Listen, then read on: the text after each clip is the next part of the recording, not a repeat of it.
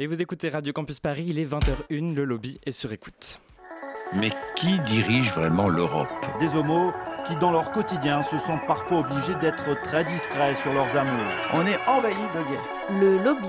Ils sont dans les campagnes, dans les villes. Les lobbyistes ont plusieurs stratégies pour arriver à influer sur les projets de loi. Radio Campus Paris. Homo, hétéro, égalité, leur première stratégie, c'est de parvenir à obtenir l'information le plus en amont possible. Euh, bah, même mes amis, hein, ils savent pas ce que ça veut dire cisgenre. Et pour ça, ils vont se tourner vers les petites mains, autant de l'Assemblée que des cabinets ministériels. Vous parlez de certains homosexuels qui se font la courte échelle pour grimper les échelons du pouvoir. Quelle est l'influence réelle des lobbyistes? Pour faire reculer encore un peu l'intolérance. Le lobby sur Radio Campus Paris.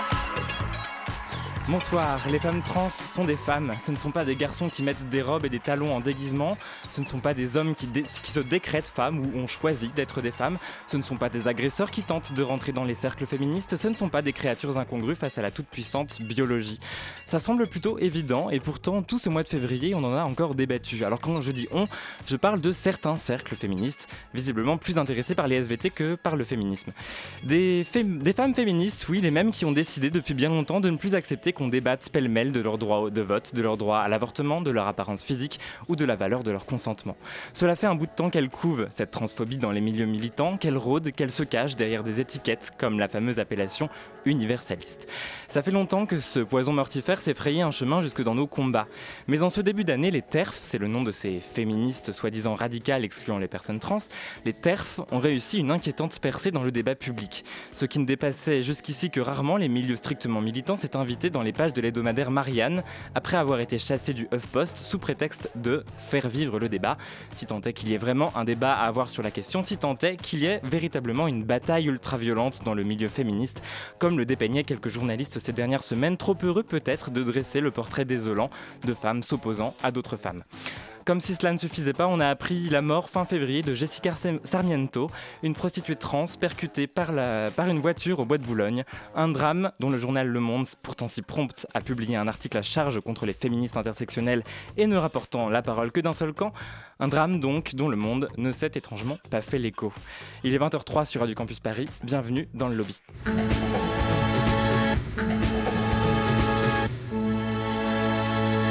Et à mes côtés pour ce cinquième numéro, les deux fidèles du lobby, Louise et Victor. Salut à vous deux.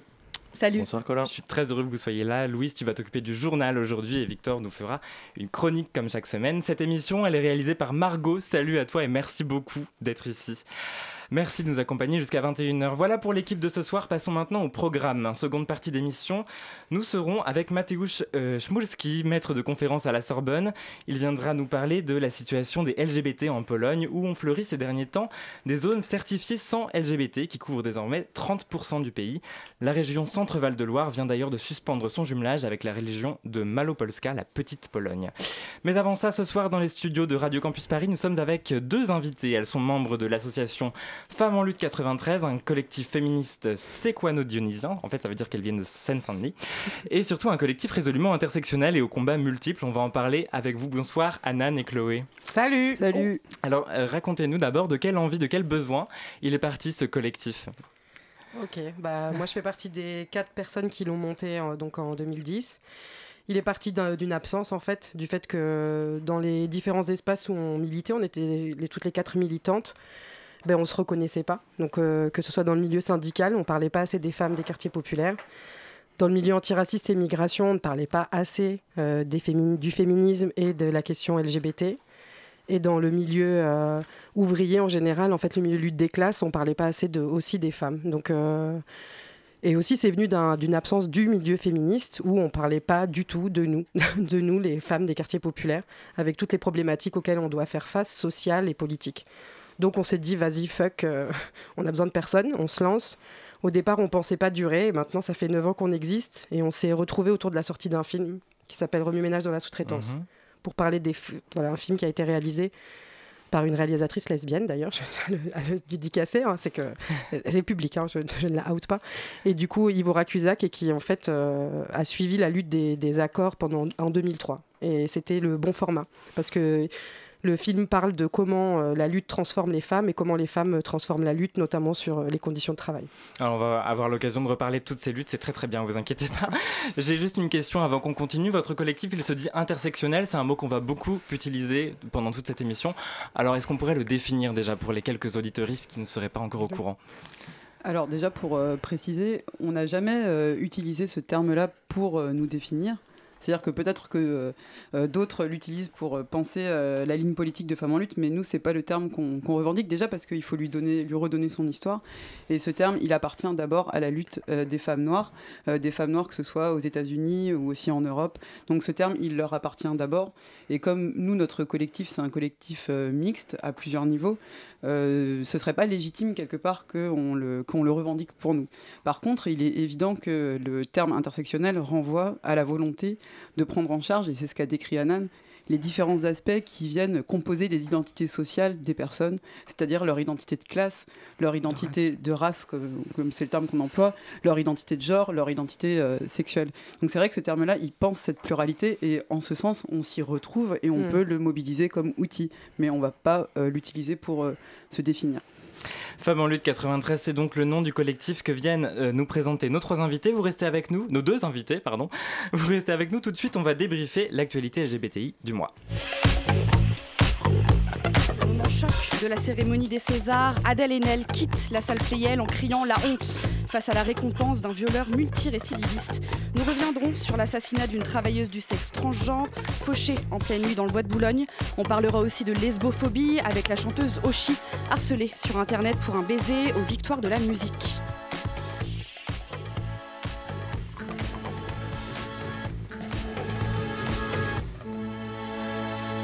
C'était le moment choc de la 45e cérémonie des Césars. Alors que le trophée du meilleur réalisateur vient d'être attribué à Roman Polanski pour le film J'accuse, l'actrice Adèle Haenel quitte la salle, Louise. Oui, samedi aux alentours de minuit et quart, Adèle Haenel a quitté la salle Playel où se déroulait la 45e édition des Césars. La honte, lance-t-elle alors, suivie par Céline Sciamma et une dizaine de femmes présentes dans l'Assemblée. Le prédateur sexuel récidiviste et cinéaste Roman Polanski, visé par 12 accusations de viol, vient alors de recevoir le César de la meilleure réalisation pour son film J'accuse. C'est ce qu'on appelle un doigt d'honneur aux victimes et finalement à toutes les femmes. Rappelons qu'Adèle Haenel est devenue le symbole d'un nouvel élan du mouvement MeToo en France depuis qu'elle a dénoncé euh, les attouchements sexuels du réalisateur Christophe Ruggia il y a un peu plus de dix ans. Il y a quelques jours, l'actrice avait estimé que distinguer Roman Polanski, s'est craché au visage de toutes les victimes. Un peu plus tôt dans la soirée, Florence Foresti n'avait pas hésité à aborder l'affaire. Dans une vidéo diffusée en ouverture de cérémonie, l'humour l'humoriste avait évoqué la cérémonie des tolards ou encore les gros prédateurs, refusant de prononcer le nom de Roman Polanski. Pourtant, J'accuse repart avec trois statuettes. Deux d'entre elles, celles de l'adaptation et de la réalisation, reviennent directement au cinéaste. Alors autour de la table, comment est-ce que vous avez réagi à l'annonce de la victoire de Roman Polanski et au geste symbolique d'Adèle Haenel? Alors, ma réaction, enfin, et la réaction de notre organisation, parce qu'on a publié euh, un texte notamment sur la question et qu'on va en publier un nouveau, je dirais que c'est une réaction qui est un peu ambivalente. C'est-à-dire que euh, la parole d'Adèle Haenel et son geste, euh, je, les, respecte et je les salue, notamment parce qu'elle est victime euh, elle-même de violence. Après, moi, ce qui m'intéresse, c'est aussi le texte de Dépente qui arrive derrière et qui vient finalement donner tout son sens au geste d'Adèle Haenel. Et moi, il y a des questions que j'ai envie de leur poser, en fait. J'ai envie de leur poser la question de qu'est-ce qui fait qu'Adèle Haenel, à ce moment-là, elle peut se lever? Et la réponse que Despentes ne donne pas, et moi ça c'est quelque chose qui me, qui me pose problème, c'est parce qu'il y a des milliers d'autres femmes qui sont debout. Mm. C'est parce qu'il y a des milliers d'autres minorités de genre qui sont debout et qui sont debout à ce moment-là devant la salle. Et personne n'en parle. Et mm. c'est une ligne dans le texte de Despentes. Et ça, ça me pose problème parce que j'ai envie de dire à nos... Parce que ça reste mes camarades féministes. Ça reste mes camarades féministes, même si ce sont des féministes euh, qui portent un féminisme quand même euh, bourgeois. J'ai envie de leur dire, n'oubliez pas, ne, ne venez pas invisibiliser au prétexte de produire des symboles, parce que d'accord, Adèle elle devient un symbole, mais moi, je ne sais pas si j'ai besoin de symboles en vrai. J'ai besoin de femmes qui sont en lutte avec moi, des symboles, j'en sais rien. Mais j'ai envie de leur dire, euh, voilà, n'invisibilisez pas les luttes collectives, n'invisibilisez pas les autres au bénéfice juste mmh. de certaines. Mmh. Cette parole, elle est collective, elle l'a toujours été, elle le sera toujours. Et donc, la phrase qu'on se disait entre nous hier, c'était euh, Virginie Despentes qui dit euh, On se lève et on se casse. J'ai envie de lui dire en fait, meuf, on est déjà debout. On est déjà debout, on est des milliers, on est déjà debout, mais peut-être toi, tu ne nous vois pas. Et nous, on n'a pas besoin de se casser, en fait, parce qu'on n'est pas dedans, on est dehors. On n'est pas les bienvenus, on n'est pas invités. Et en vrai, on n'a pas non plus envie d'être là. Donc c'est ce message-là qui est aussi un message de camaraderie que j'ai envie de leur adresser et c'est la réaction que ça, suscite. Alors une femme tout de même qui... Oh pardon, excusez-moi. et puis moi je vais être encore aussi plus cash, c'est que moi c'est pas du tout euh, un symbole en fait. Ça m'a Franchement, moi ça m'a fait un effet pétard mouillé. Je me suis dit ok, je comprends sa colère, je la partage. Moi-même je suis victime de violences euh, sexuelles, mais en fait juste euh, avoir des symboles ok, mais en fait il y a des luttes en ce moment qui sont là, qui sont portées collectivement sur ces questions depuis mais des décennies et nous on est complètement invisibles. Donc moi c'est clair, c'est pas mon corps, c'est pas mes symboles, c'est pas ma manière d'être. Le délire paillettes, euh, d'oreille en diamant, tout ça, ok. Il faut mener le combat féministe aussi dans ces secteurs-là. Mais en fait, euh, il y a des luttes, notamment euh, des femmes de chambre d'Ibis, où en fait, elles sont à la fois en lutte contre la sous-traitance et elles ont dénoncé les agressions sexuelles dans l'hôtel où elles travaillaient. Et qui en parle? On n'a pas accès à Mediapart, on n'a pas accès à tout ça. Et du coup, voilà, c'est voilà, moi, je ne me reconnais pas. Je comprends que pour les gens, ça a été une bouffée d'oxygène. Mm. Il était temps à minuit 19. Mais en fait, à 19h, les gens, ils se faisaient déjà gazer, en fait. Donc, euh, devant les Césars. Donc, euh, voilà, moi, je c'est pas mon féminisme en fait. Et à propos de gens qui se faisaient déjà gazer devant les Césars, on peut quand même euh, parler de la prestation d'Aïssa Maïga qui a rejoint ensuite la, manifestation. C'est quoi Et votre personne n'en parle parce que par ailleurs, elle est partie à la manifestation. Et elle est venue, alors moi je, je ne sais pas, ça se trouve si euh, Adèle Haenel avait gagné, peut-être qu'elle aurait pulvérisé toute cette belle assemblée, mais Aïssa Maïga l'a fait et elle est sortie, elle est retournée voir euh, les camarades de lutte dehors, du coup c'est complètement invisibilisé. Donc nous à Femmes en lutte, les symboles, on pense que c'est important, mais nous c'est aussi l'aspect collectif. Que quelqu'un mm. représente une lutte à un moment, c'est juste mais que la personne en fait prenne toute la place et prenne notre parole, on n'est pas d'accord. Et la parole des femmes victimes de violences sexuelles dans les milieux populaires, elle doit être largement médiatisée parce qu'en fait, on n'a pas les, moyens en fait financiers d'Adèle Haenel pour se réparer. On n'a pas les moyens des fois de partir. Et, euh, nous, on a vu, on accompagne des femmes qui sont obligées de quitter des, des situations de violence sexuelle. La rue, c'est une vraie... Euh, c'est une vraie peur. Euh, les foyers d'urgence où il n'y a que des punaises de lit, euh, où en fait on ne peut pas manger, on peut pas faire à manger pour nos enfants, c'est une réalité qu'elles ne partagent pas avec nous. Donc euh, moi, ce n'est pas, pas, pas mon symbole. On a entendu, merci beaucoup. Dans la nuit du 20 au 21 février, Jessica Sarmiento, une travailleuse du sexe transgenre originaire du Pérou, est morte fauchée par un automobiliste au bois de Boulogne, Louise. C'est vers 2h25 qu'une voiture avec à son bord trois individus a foncé sur Jessica Sarmiento. Selon les premiers éléments de l'enquête, la manœuvre serait volontaire. L'assassin de Jessica avait eu de gros conflits avec deux personnes trans le soir même. Pour se venger, il aurait décidé de tuer la première personne qui a croisé son chemin, et ce fut Jessica. Selon Giovanna Rincon, présidente de l'association Accept ST, qui s'exprime dans Tétu, cet assassinat n'est pas un acte isolé dans le milieu du travail du sexe. En effet, pour beaucoup de personnes trans assassinées dans le monde, le mécanisme est le même. Il y a une méprise, une recherche de rapports sexuels sans payer ou par la force. Et s'il y a résistance, alors la réponse est la violence ou l'assassinat. Quand elle est arrivée en France, Jessica Sarmiento avait déjà notifié était déjà pardon, notifiée d'une obligation de quitter le territoire français, alors même qu'elle était porteuse d'une maladie chronique et aurait donc pu, à ce titre, être régularisée pour raison de santé. On rappelle qu'en août 2018, Vanessa Campos, aussi femme trans et travailleuse du sexe, était tuée par arme à feu dans le bois de Boulogne. Depuis son passage remarqué aux Victoires de la musique, la chanteuse Oshi est victime d'une déferlante de haine lesbophobe. Oui, c'était le jour de la Saint-Valentin, alors Oshi a décidé de jouer son dernier titre, Amour censure. Alors Amour censure, c'est une ode à l'amour, amour auquel certains persistent encore à s'opposer. En témoignent les centaines de messages de menaces reçus par la chanteuse par la chanteuse pardon, suite à sa prestation. Oui, parce qu'Oshi n'a pas fait que présenter Amour Censure en public. Pour clore la chanson, elle a embrassé l'une de ses danseuses face à toutes les caméras. Un baiser symbolique en ces temps de renaissance de la manif pour tous, mais qui a bien évidemment déplu aux plus ringards d'entre nous. Et oui, Oshi a récemment publié le flot d'insultes dont elle est inondée. Ça va de ta mère est une chienne à il faut que tu meurs, en passant par on va trouver ton adresse et on va te buter. Et oui, surprise, en 2020, la lesbophobie a encore de beaux jours devant elle. Et puis aux États-Unis, le candidat modéré Pete Buttigieg se retire de la primaire démocrate. Oui, grosse surprise chez les démocrates, le candidat modéré et ouvertement gay a abandonné dimanche la course à la Maison-Blanche après une sévère défaite en Caroline du Sud. Ce résultat a mis en lumière sa grande difficulté à mobiliser l'ensemble des électeurs américains, notamment l'électorat noir, essentiel aux démocrates, pour espérer remporter l'élection présidentielle. Notre objectif a toujours été d'aider à rassembler les Américains pour battre Donald Trump, a expliqué Pete Buttigieg lors de son discours dans sa ville de South Bend, dans l'Indiana. À 38 ans, Buttigieg s'est positionné comme centriste, mettant en garde contre les supposés excès de l'aile gauche du parti, incarné par Bernie Sanders. Ce retrait est intervenu à deux jours de la primaire géante du Super Tuesday, qui a d'ailleurs lieu aujourd'hui aux États-Unis. Les électeurs démocrates votent actuellement dans 14 États pour choisir leur opposant à Donald Trump. Et puis en bref, la régie publicitaire Média Transport a refusé une campagne de Greenpeace critiquant l'inadéquation entre les discours de nos derniers présidents et leur politique environnementale. Une campagne jugée trop politique par la régie qui avait pourtant laissé passer les, les affiches homophobes d'Alliance Vita début janvier. Merci beaucoup Louise pour ce résumé de l'actu. Franchement, euh... Louise, tu m'as donné envie d'aller en manif. Je te remercie. Ben, je, Merci, je t'en prie, je, je veux que vous veniez avec moi. Allez, avant de retrouver nos invités, Anan et Chloé du collectif Femmes en lutte 93, on va écouter un peu de musique avec une artiste noire, queer et infiniment charismatique, Janelle Monet. On est ensemble jusqu'à 21h sur Radio Campus Paris.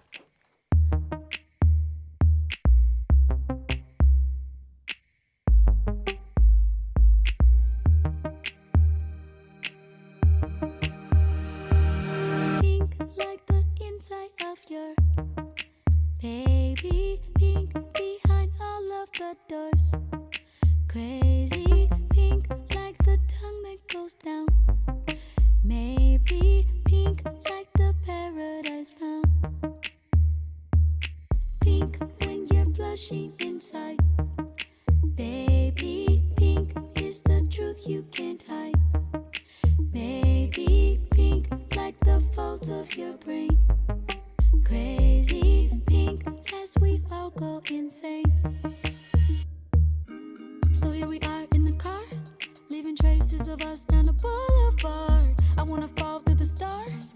Getting lost in the dark is my favorite part. Let's count the ways we could make this last forever. Sunny, money, keep it funky, touch your top it, let it down. Something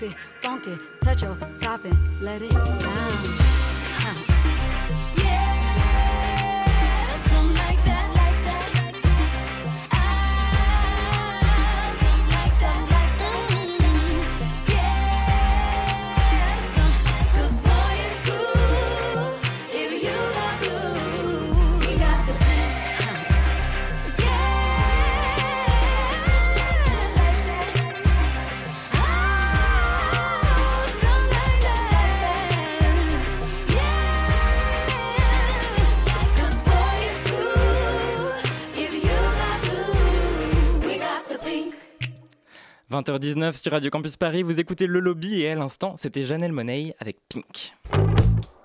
Aujourd'hui, euh, c'est la mode, c'est c'est les gays. Le lobby, et pour ça, ils vont se tourner vers Radio Campus Paris. Nous fait des manifestations. Et qui va faire la lessive Nous on fait des manifestations. Et le devoir conjugal et faire le ménage. Et qui va faire la vaisselle Nous on fait des manifestations. Et qui va faire la lessive Nous on fait des manifestations. Et s'occuper des enfants et repasser les torchons. Et qui va faire la vaisselle Nous on fait des manifestations.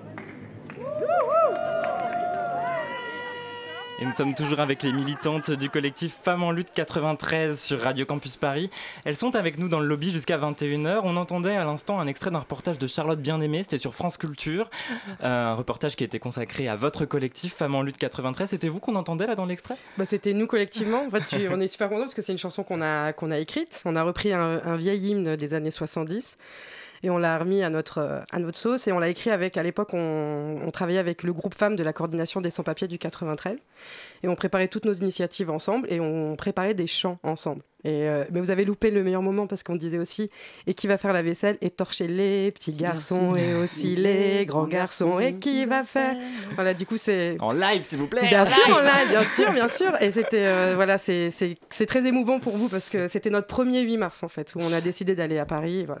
Alors votre collectif, il est impliqué dans de nombreuses luttes qui dépassent même largement le féminisme en fait. Pour ne citer qu'un exemple récent, vous êtes vent debout contre la réforme des retraites. Alors puisque le projet de loi il est dans l'actualité après un passage en force à coup de 49.3 le week-end dernier, je vous pose la question pourquoi est-ce qu'il faut s'opposer à cette réforme en tant que femme? Alors, Chloé. euh, ouais, alors je vais essayer de répondre à cette question qui est euh, pas, pas simple, mais je vais peut-être déjà partir de notre implication euh, dans le mouvement. Euh, donc nous, on y participe depuis le début et on, on y participe en tant que Femmes en lutte 93, donc c'est vrai en tant que collectif euh, féministe.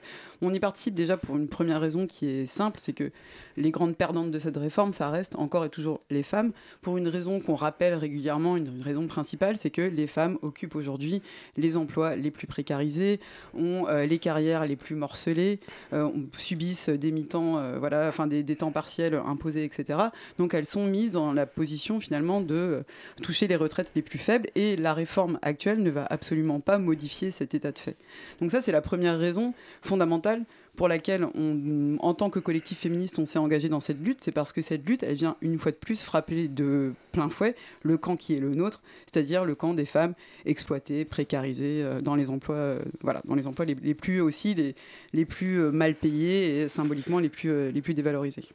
Alors la question que je me posais, c'est est-ce que c'est facile d'être une femme dans ces milieux-là, militants, euh, surtout quand on décide euh, que les manifestations ne sont plus que l'affaire des hommes? C'était aussi l'histoire de, de cette chanson que vous avez écrite ensemble. Ben non, on galère. on a une expression qu'on utilise souvent, c'est avec et contre. C'est-à-dire qu'en fait, on est dans le mouvement social. On, on s'est jamais estimé féministe en dehors de, de la vie en fait qu'on mène, que ce soit au travail ou dans le quartier ou dans la famille. Donc euh, on est obligé de lutter, on n'a pas le choix. Euh, mais effectivement, il y a le contre à des moments qui se posent parce que ben, on subit le sexisme qui est euh, qui est euh, bah, qui est là dans le milieu militant et qui est pesant, qui va des petites agressions euh, quotidiennes à des agressions sexuelles, à des viols, à des femmes qui arrêtent de militer. Euh, et donc, euh, bah, c'est une galère. Et du coup, bah, on a écrit un texte, justement, une adresse au mouvement social, pour leur rappeler notre place dans la lutte. Ouais, on a écrit un texte sur cette question-là et on est parti en fait de quelque chose qui peut sembler parfois un peu anecdotique ou alors on va nous dire ouais vous vous énervez pour rien etc. C'est la question des insultes et des slogans qui sont utilisés en manifestation.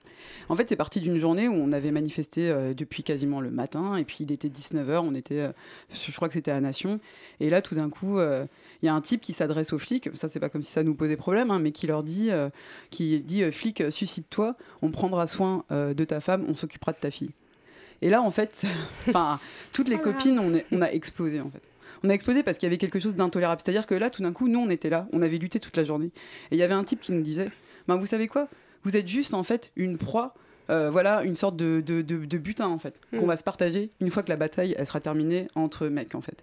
Et c'était juste intolérable en fait à entendre. Du coup quand on est revenu on s'est dit il faut absolument qu'on écrive quelque chose là-dessus qu'on voilà qu'on crée euh, voilà quelque chose aussi pour presque aussi pour se soulager de cette violence quoi. Et on a écrit un texte qui part de ces insultes là et qui parle qui part des slogans euh, justement sexistes homophobes lesbophobes transphobes putophobes etc qu'on entend en permanence dans les manifestations et on n'en peut plus. Et je termine très très vite là-dessus.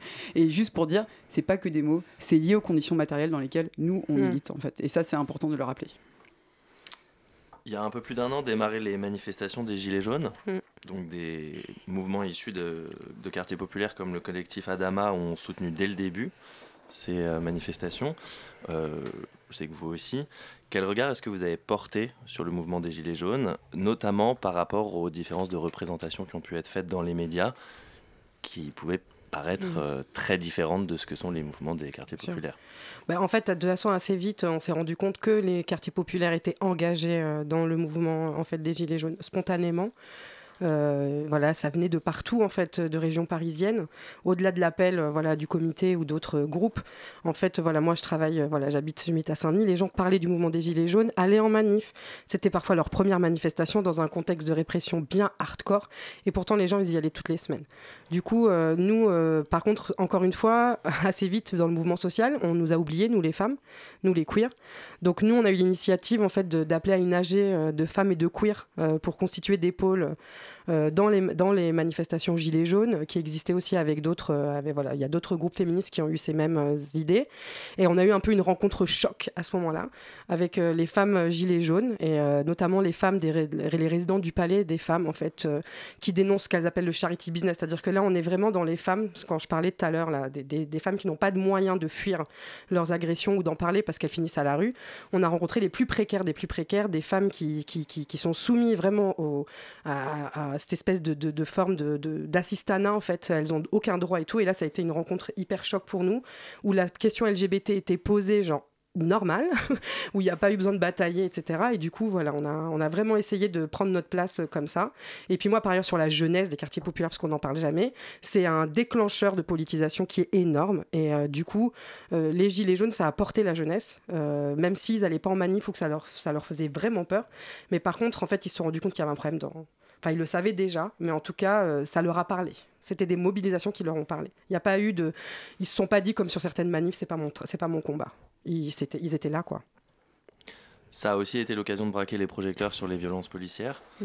violences dont vous connaissez l'existence largement avant les Gilets jaunes, puisque les banlieues sont des laboratoires de techniques de maintien de l'ordre euh, Mm. quasi militaires depuis maintenant 30 ans.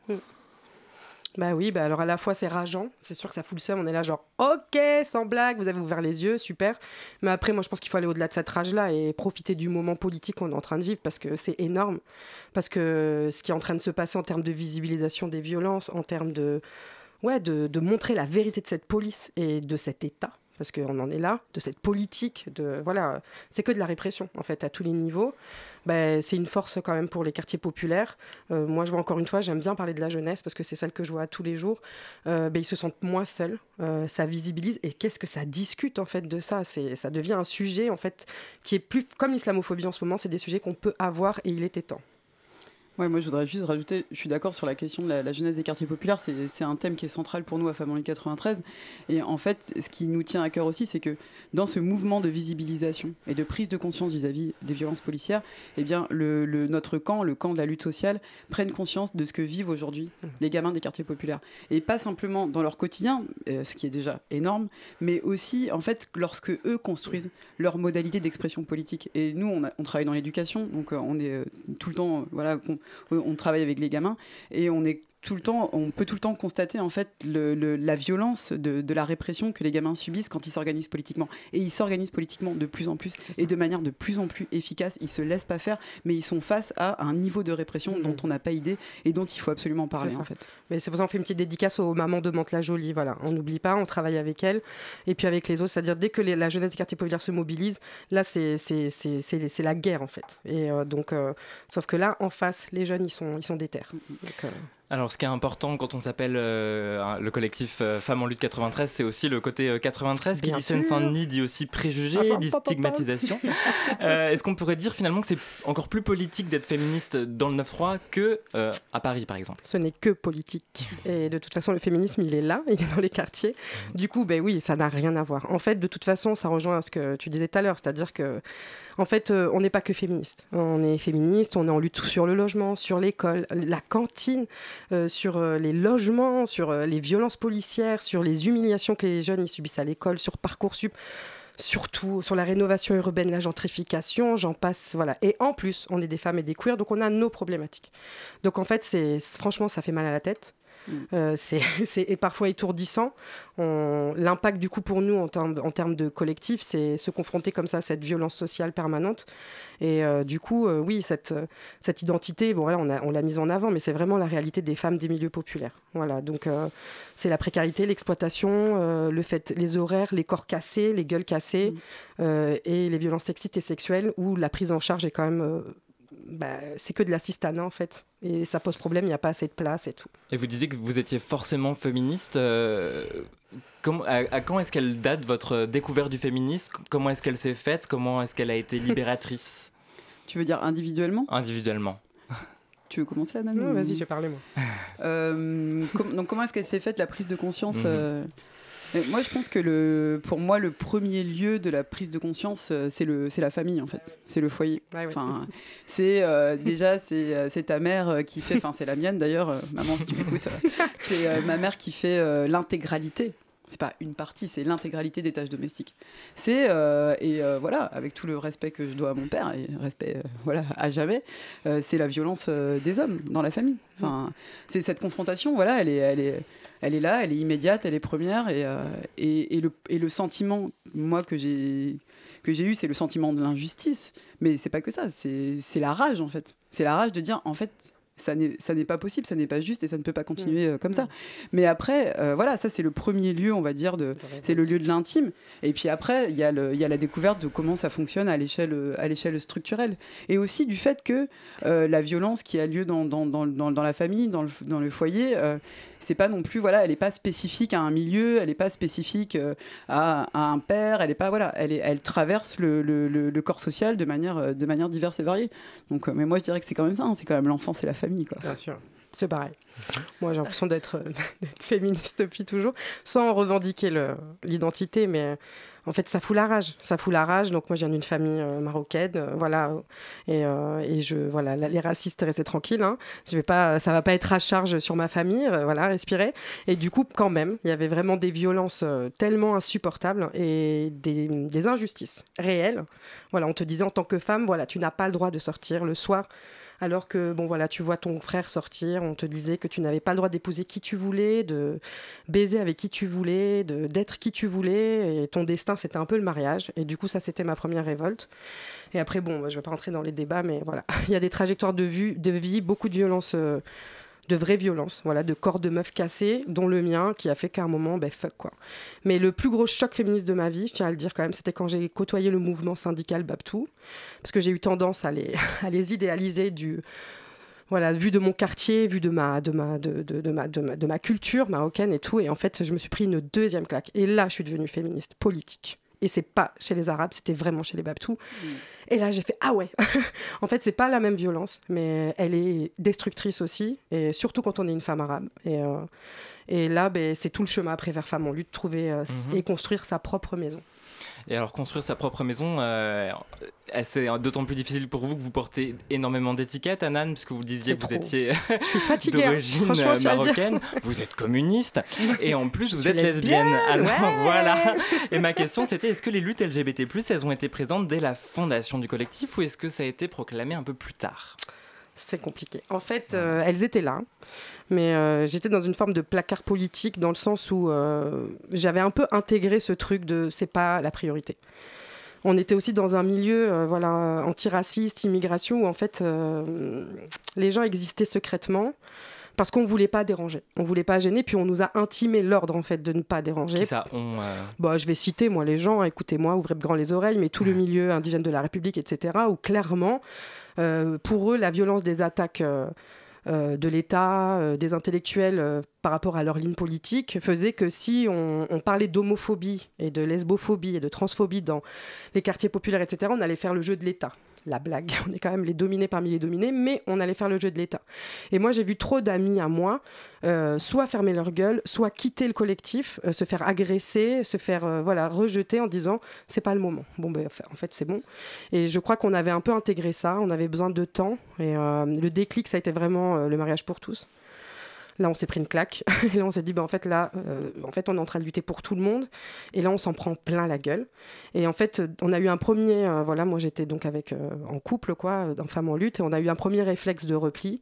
Et après, on a eu un réflexe de fuck. Il faut sortir de ça, qui s'est accompagné dans notre vie personnelle par ailleurs, parce qu'on était placard auprès de nos familles. Et là, on s'est dit, non, mais là, en fait, il faut qu'on respire. Franchement, sinon, on va, on va mourir, quoi. Donc, euh, et on a eu un. On s'est dit, mais pourquoi on a traîné? Et en fait, euh, il y a eu un- une, solidarité dans Femmes en lutte. Et on a sorti notre premier 4 pages LGBT. euh, où on a parlé notamment d'un des aspects qui était la question du placard. On trouvait que le mouvement queer faisait une injonction au placard et que ça, pour nous, c'est un truc de Babtou et de riche. Et que nous, on s'est dit, bah, en fait, le choix du placard, il est de rester ou pas dans le placard, il est personnel. Par contre, la décision de défendre les queers, elle est politique. Et ça, c'est tout le monde qui se mouille. Sinon, bah, c'est mort, quoi. Voilà. Donc, on a choisi la vie et l'amour. Moi, je voudrais juste Ouais. rajouter euh, quelque chose parce que je fais pas, euh, j'étais pas là à la fondation de Femmes en lutte 93, mais j'y suis arrivée il y a 4 ans. Et en fait, ça a été un vrai soulagement en tant que lesbienne d'arriver enfin dans un espace militant où la question LGBT, la question queer, elle était posée politiquement et où en même temps, personne ne me demandait des comptes sur où j'en étais moi avec mon identité de genre, avec ma sexualité et est-ce que mes parents étaient au courant. Ne pas rendre des comptes là-dessus, ne pas subir une fois de plus l'injonction, c'était vraiment un soulagement et pas qu'un soulagement intime, un soulagement politique en vrai. On s'adore. Vous étiez présente à la marche des fiertés de Saint-Denis, c'était la première marche des fiertés des banlieues, c'est comme ça qu'elle a été présentée en tout cas. Comment est-ce que ça se passait avant? Vous vous rendiez dans les cortèges parisiens? Oui, on a fait plusieurs trucs. On se rendait dans les cortèges parisiens. On a fait quelques petites actions. Genre une fois, on avait bloqué le PS, je me rappelle. Euh, on, avait on avait essayé à 5 de bloquer le, le- le char du flag. Ça n'a pas trop marché. Après, on a essayé de bloquer le char de LGBT, Israël, euh, voilà. des Oui, voilà, des policiers, hein. non, en fait, on, on- on y va. En général, on crew. On a, fait par- on, a, on a assisté, par exemple, au cortège de tête euh, l'an dernier, je crois. Donc voilà, Ah mais c'est pas notre euh, lieu d'intervention principal. Par contre, on a, c'était effectivement la première marche des fiertés en tant que telle, mais nous, on a toujours porté la question euh, queer, euh, LGBTQ dans toutes et dans toutes les initiatives qu'on fait à Saint-Denis. Je me rappelle d'une manif qu'on a fait le 8 mars 2016. Euh, Mm. On avait invité Acceptez Transgenre. Il y avait énormément de collectifs euh, trans, etc. Du coup, nous, la question LGBT, en fait, on l'a, on l'a toujours portée, quoi. Voilà. Mais on a participé à cette marche, effectivement. En France, quand, quand on parle de militantisme LGBT, on imagine souvent des hommes blancs cis qui ont d'ailleurs un peu arrêté de lutter depuis le mariage pour tous et la généralisation de la trithérapie. on les cherche, c'est vrai qu'on les cherche. Euh, sont vous parlez dans le discours que, justement, on parlait de la marche, euh, la, la- la Pride de Saint-Denis. Euh, dans le discours que vous avez fait là-bas, vous évoquez l'héritage de Stonewall. Mm. Pourquoi est-ce qu'aujourd'hui, la relève de Stonewall, c'est vous Ah ben, franchement, alors là, euh, je ne sais pas si on peut euh, oser se réclamer de ça. Par contre, euh, c'est sûr que c'est un héritage qu'il faut, qu'il faut faire vivre. Moi, clairement, personnellement, ça, ça a été une claque, en fait, quand, quand j'ai capté, en fait, euh, tout, tout ce qu'on nous a volé dans notre histoire politique en tant que racisés. Franchement, mais j'avais la haine, quoi. Genre, euh, pour moi, c'était la gay pride, c'était, je sais pas, c'était voilà, les images que je voyais à la télé. Et quand je capte qu'en fait, derrière, il y a une femme transgenre qui s'oppose à la police, que c'est dans les milieux les plus précaires et les plus euh, précarisés et violentés de la société américaine, bah, à la fois je suis fière, à la fois j'ai le seum. En mode, mais on nous vole tout, en fait. Et du coup, euh, ouais, moi, ok, d'accord, relève. Mais je sais pas si c'est à ce niveau-là. Il y a d'autres collectifs, par ailleurs, qui luttent sur ça. Mais par contre, euh, mémoire, voilà. Moi, je parlerai plus de mémoire, en fait. Genre, on nous volera plus sur la tête de ma mère. Voilà.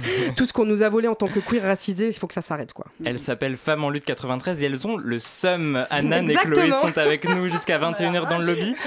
Dans quelques instants, on va retrouver notre deuxième invité. Il s'appelle Mateusz Mulski et il va, avec, avec lui, on va évoquer la situation des LGBT en Pologne. Mais à 20h38, on va écouter la chronique de Victor. C'est à toi. La semaine dernière, Facebook m'a rappelé que c'était les 30 ans de mon amie Angie. Angie, c'était ma plus ancienne et plus importante amie, de la maternelle jusqu'à la fin du collège. Pourtant, on pouvait difficilement faire plus différent qu'elle et moi. La mère d'Angie avait eu deux filles de deux pères différents, qu'elle élevait seule, dans un tout petit appartement vétuste où elle partageait une chambre toutes les trois. Elle travaillait à la cantine de notre école et elle était témoin de Jéhovah. Mes parents, eux, avaient deux garçons qu'ils avaient mis 15 ans à avoir. Ils vivaient ensemble dans une grande maison avec une piscine. Ils étaient médecins et ils étaient athées. Eux, ils étaient stricts alors que sa mère, elle la laissait faire ce qu'elle voulait. Après la grande tempête de 99, par exemple, Angie, du haut de ses 9 ans, racontait avec des étoiles dans les yeux à mes parents incrédules comment elle s'était envolée sur plusieurs mètres parce que sa mère l'avait laissée sortir toute seule. Mais surtout, moi j'étais ce que les autres appelaient une fille manquée.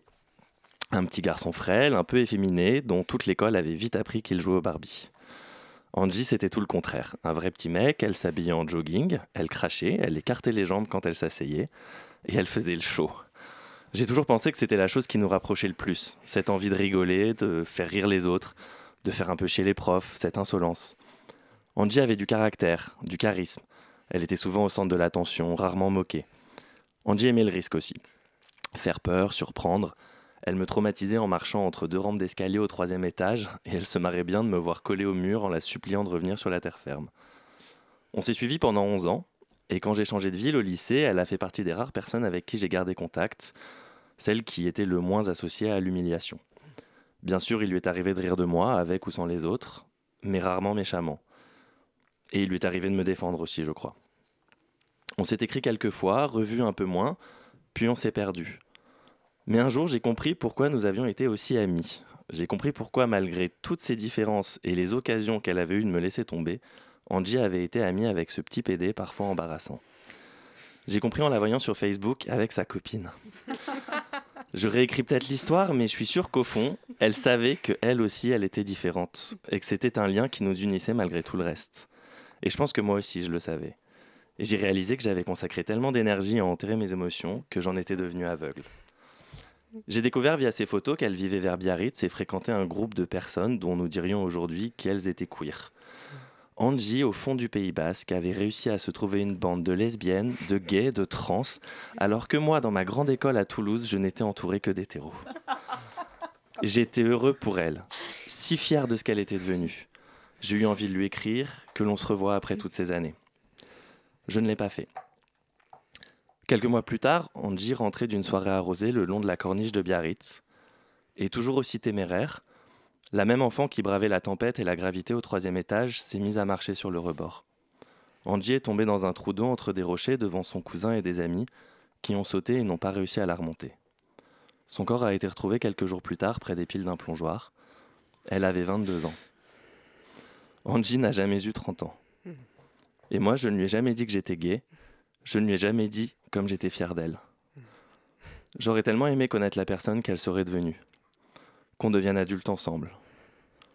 Ça fait 8 ans maintenant et je dois bien l'avouer, je ne pense aujourd'hui que rarement à elle. Mais Angie a changé ma manière de vivre. Avant sa mort, je n'avais pas conscience de l'importance que je donnais à la vie, à la mienne et à celle des autres. Elle m'a transmis une terreur à l'idée de perdre les miens sur laquelle je travaille, mais elle m'a aussi permis de vivre en mode YOLO, de moins m'inquiéter de mes choix à long terme, de penser avant tout à aujourd'hui. J'avais toujours suivi des chemins balisés et grâce à elle, j'ai accepté de prendre des risques, à ma mesure, de m'assumer, d'être fier de qui je suis, de voyager seul, de quitter un travail, de dire aux gens que je les aime. C'est grâce à elle, même si ça peut sembler contradictoire, que j'ai accepté l'idée de me marier, grâce à cette certitude ancrée que tout peut s'arrêter n'importe quand. Quand on était enfant, Angie me chantait souvent On n'est pas né sous la même étoile. Elle ne croyait pas si bien dire. Mais moi, aujourd'hui, c'est sous la sienne que j'essaye de continuer à grandir. Le ciel est noir, mon ami, mais j'y vois clair et la pluie. Der Regen wäscht uns von allen Sünden.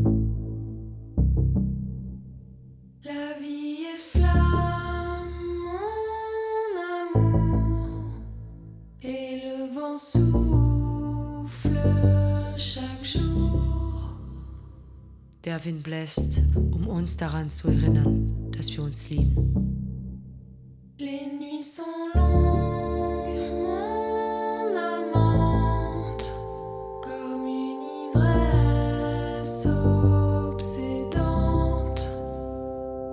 Diese Nächte sind ein paar Augenblicke der Ewigkeit.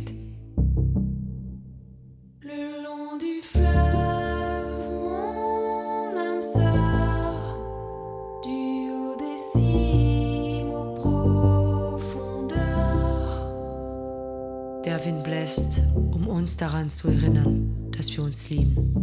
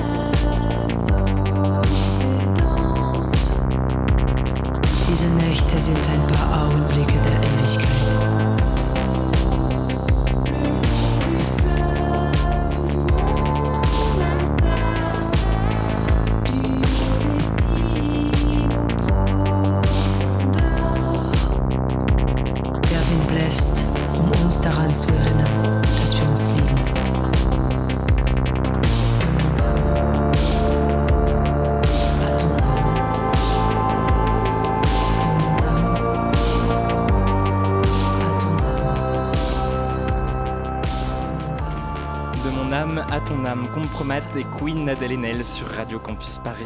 Il est 20h46 et vous écoutez toujours la propagande du lobby. Et j'accueille le deuxième invité de cette émission. Bonsoir Mathéo Chmorski. Bonsoir. Vous êtes maître de conférence à l'UFR de l'Université Sorbonne et vous, vous animez, si je ne me trompe pas, un séminaire consacré aux questions LGBT en Pologne. Merci beaucoup d'être avec nous ce soir. Avec vous, on va parler de la situation donc en Pologne où sont apparues depuis quelques mois des zones certifiées sans LGBT. Alors pour commencer, on va essayer de dresser un rapide portrait de la situation politique en Pologne qui a donc à sa tête un gouvernement d'extrême droite depuis 2015 avec euh, la victoire au présidentiel puis aux législatives dans la foulée du parti Droit et Justice. C'est un parti extrêmement conservateur qui a fait de la lutte euh, contre la minorité LGBT un argument électoral, je peux dire ça. Euh, si vous voulez, je dirais peut-être pas que d'extrême droite, d'extrême droite au niveau de, du conservatisme, au niveau de mœurs, puisqu'au niveau sociétal, c'est un parti qui distribue l'argent à droite à gauche, qui achète des électeurs de cette manière, et qui du coup, ne serait peut-être pas forcément classifié d'extrême droite niveau programme économique. En revanche, euh, c'est un parti qui maîtrise à merveille l'usage de la peur en tant qu'instrument électoral. Il a été réélu pour la deuxième fois consécutive euh, depuis 2015, euh, troisième si on compte le bref passage au pouvoir en 2005-2007, et il capitalise sur un nombre de peurs euh, par rapport à la famille traditionnelle, par rapport à, en particulier pendant la crise des réfugiés, c'était une campagne assez ignoble qui a été menée, et en particulier depuis qu'il y a tout un débat sur la pédophilie à l'église polonaise, comme il y a une alliance du genre le rouge et le noir, si vous voulez, en Pologne qui a été soudée il y a plusieurs décennies déjà, au moment de la fin du communisme. Euh, c'est un excellent moment pour profiter de ceux qui sont différents et visiblement différents euh, pour, euh, pour attiser les peurs Mhm. et du coup, de cette manière, gagner un électorat fort. Et à noter que ça a l'air de marcher puisque le parti Droit et Justice s'est vu conforté euh, lors des dernières législatives où il a remporté un score encore supérieur à celui des précédentes élections. Euh, et puis euh, donc euh, est-ce qu'on doit s'attendre à une confirmation supplémentaire lors des prochaines présidentielles l'été prochain? Euh, c'est- fort probable. Mhm. C'est tout comme remarquer l'élection américaine. euh, il est fort probable qu'il y en a un qui la gagne, indépendamment de tout ce qui se passe. Mhm. Voilà. Alors, ce qui a fait beaucoup parler ces derniers mois, je le disais, c'est l'apparition des zones sans LGBT sur le territoire polonais. Au total, 88 villes, comtés et districts. Euh, comment ça commence cette histoire de zones sans LGBT Et ça commence par une initiative dans, euh, à l'est de la Pologne, la plus grande ville de l'est qui est Lublin, une initiative d'administration locale. À vrai dire, il s'agit de zones officiellement libres de l'idéologie LGBT. Mhm. Ce qui est bien évidemment, on est au lobby d'ailleurs, on la représente fort bien. Et il s'agit d'une mafia euh, de couleur lavande qui commence à contrôler la planète Terre. si vous ne le saviez pas encore, je vous apprends quelque chose ce soir. Et du coup... Un peu d'optimiste euh, euh, dans cette émission, ça fait du bien. on contrôle la planète, c'est bien, bien sûr. Non, à vrai dire, il s'agit d'un ensemble d'activités extrêmement bien coordonnées par des fondations américaines, des liens avec le Vatican, et ainsi de suite, sur la planète Terre qui se répandent. Et ça va du Brésil de Bolsonaro jusqu'à la Pologne, en passant par la Russie d'une certaine manière, euh, de défendre le modèle traditionnel de la famille et, à vrai dire, de défendre ceux qui sont au pouvoir et contrôlent notamment le pouvoir reproductif, euh, pour rappel, et les mœurs dans la société. Donc c'est plutôt une action coordonnée qui a commencé et qui, au niveau émotionnel, peut être comprise aussi. hein. Il s'agit de la revanche sur le pouvoir de ceux qui, pendant des décennies, ont payé notamment le prix de la transition économique, très brutale en Pologne en 1989, et assez radicale, très réussie du point de vue néolibéral et des facteurs. On a triplé notre PIB en 30 ans, et, et- et le nombre de gratte-ciel à Varsovie n'arrête pas. En a quatre par an, de 200-300 mètres, qui sont... euh, Euh, mais ceci ne suffit pas à donner du sens à, à tout cet effort-là, donc il faut forcément trouver un coupable. Et très Euh, concrètement, comment est-ce qu'elle euh, s'exprime cette stigmatisation de la minorité LGBT Parce qu'on peut parler des zones euh, libres de l'idéologie, mais là ça reste abstrait. Donc concrètement, comment ça se passe pour eux? Ça va de décisions administratives et officielles du pouvoir local, donc notamment euh, différentes régions de la Pologne, différentes communes qui se sont déclarées libres de cette idéologie.